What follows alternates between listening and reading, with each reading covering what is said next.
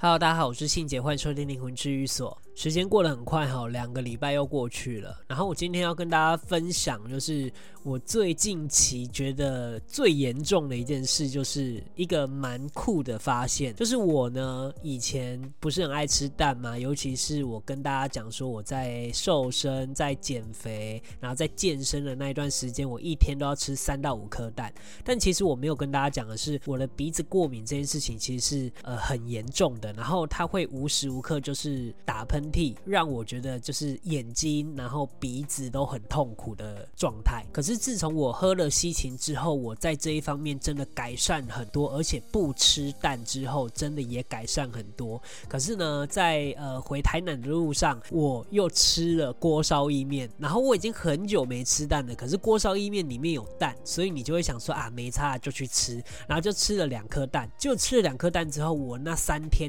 狂打喷嚏，然后狂流眼眼泪，过敏到不行。但可能是有一些人会觉得我很浮夸，但是真的不是，因为我身体的状态真的是这样反应的。所以我个人猜测，我自己鼻子过敏的来源应该是来自于鸡蛋。当然，我不排除可能还有其他食物是有过敏啦，但是我自己感觉上对于鸡蛋的那个呃反应是最大的。所以呢，还是要劝诫大家，如果能不吃鸡蛋的话，就不要吃鸡蛋。当然，如果你觉得这不是你的过敏来源的话，我觉得你就是不一定要接受这个意识。然后，另外啊，我要花一点时间跟大家讲我今年的一些想法跟计划。虽然每一年我觉得我好像都没有完成那一些东西，但是我觉得那是我的一个尝试。至少我有一个念头，然后我执行了一阵子之后，我觉得我可能不行或不适合，都是一种尝试。但是只要遇到好的事情或者是适合我的事情，我就会持续的做下去。这一点是不会变的。譬如说录 Podcast，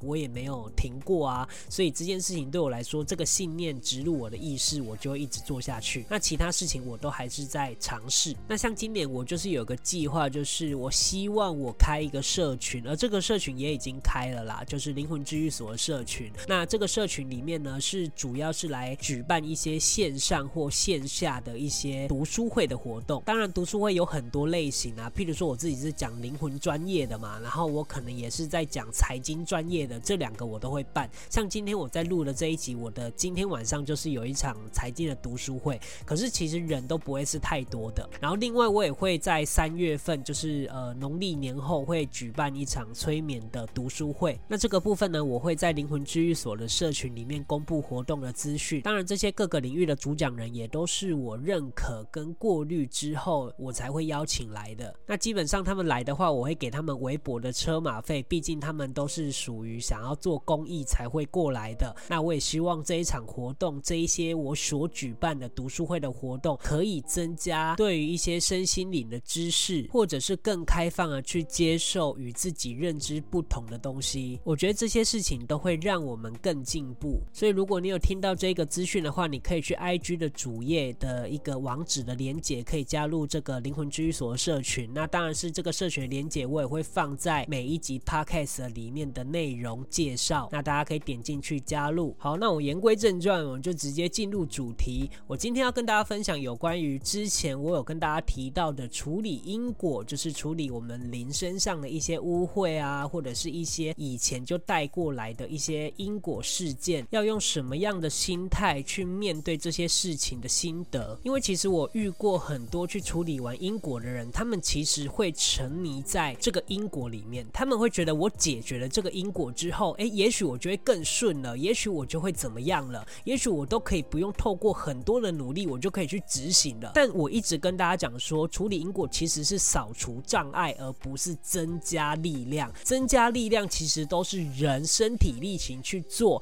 你才有可能去增加那个力量。那处理因果就只是扫平你前面的障碍而已。所以处理完因果之后，真的不是万能的，它不是什么事情。处理完你就不用去执行。譬如说，我们生病要看医生，但我们处理完因果之后，你就不看医生了吗？不可能嘛，因为处理因果是处理你临生病的事情，而看医生是医治我们的肉体，所以这两者是要并行的嘛。那譬如说，我们讲到财富好了，我去把我的工作的运势，呃，我们把这些有可能会在工作上累积的一些因因果果，我们把障碍扫除，那就代表会很顺利了吗？其实也不是说顺利，而是你有没有努力去执行这一些东西，你有没有在工作上负责？那当然，你遇到障碍就会少很多。但是你也有可能在不做这一些事情，或者是不负责任的情况下，又堆积了很多障碍啊。所以你就算减少了，也不代表你不会增加。所以人的执行其实是非常重要的。但是有很多人就会陷入这个迷思，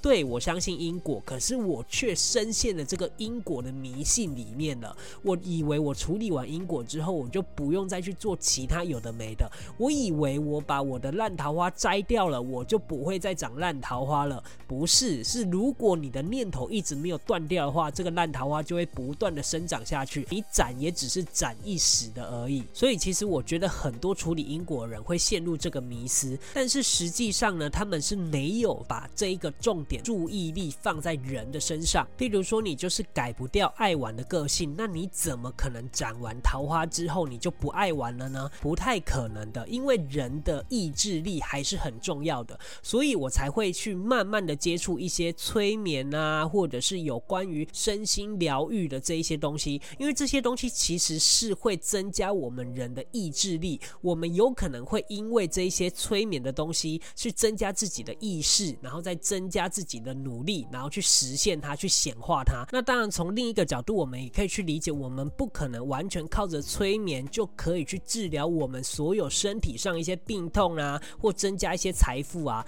因为有一些障碍，它就是摆在那了，你很难用催眠的方式，用人为的方式去解决掉这个无形的东西。那当然，大家经验不同啊，大家可能会说，对啊，我真的是靠催眠去显化，所以我就得到那些财富啊。那说不定只是你财富里面没有障碍啊，你想要得到这个东西的财富是里面是没有障碍，或者是这个障碍还没有到而已，所以不代表没有。所以我讲的是一个规则跟理论，不适用于大家。那当然是大家可以依照这个理论跟规则去应用在自己个人身上，那你就可以得到一些验证。所以其实我觉得啊，就是人的努力跟无形的努力都是一样的，而且是必须要去平衡的。对我来说，缺一不可，因为这两者之间呢，如果你没有得到平衡的话，你很容易失衡，你很容易陷入某一些依赖或者是迷信里面。那当然，这个话题是比较进阶了，因因为有可能你在出街的时候，第一个你可能不太相信因果，又或者是你没有接触过因果。那第二个，你有可能不相信催眠或者是疗愈。那这一个你有可能是没有接触过，所以这其实是比较深入的话题了。但是依我的经验，我跟大家讲的一些规则跟内容，这两者都是存在的，他们都是很有意义的。甚至我觉得我们可以保有一种态度，就是我们可以去接触与自己不同认知的事物。那这样子呢，我们不一定第一时间就要否定它，或觉得它是假的啊，或觉得它是真的。我们可以从另一些角度、各个面向去查看这一件事情。我们可以去觉察，我们可以去观察这一件事情跟我们之间的认知有什么之间的差异性。那这个差异性有没有很大？那我们是否能去接受这样子的理论？只要我们保持这样子的态度，我们就可以取其精华，去其糟粕。我们可以取得他身上好的东西，但是我们可以去淘汰一些我们不需要的，或我们觉得是不太好的东西。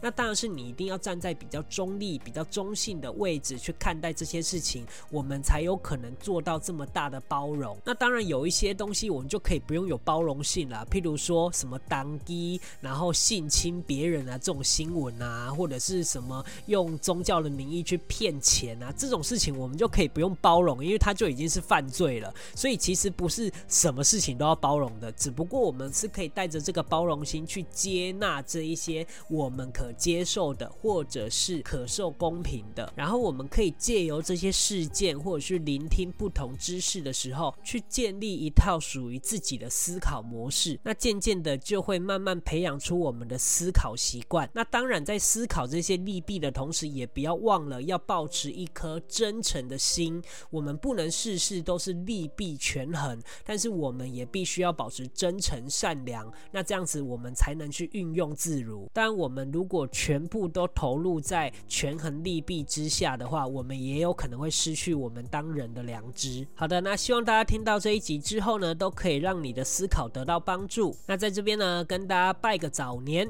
那这一集就分享到这边喽，谢谢大家收听灵魂治愈所，我是信姐，我们下次见，拜拜。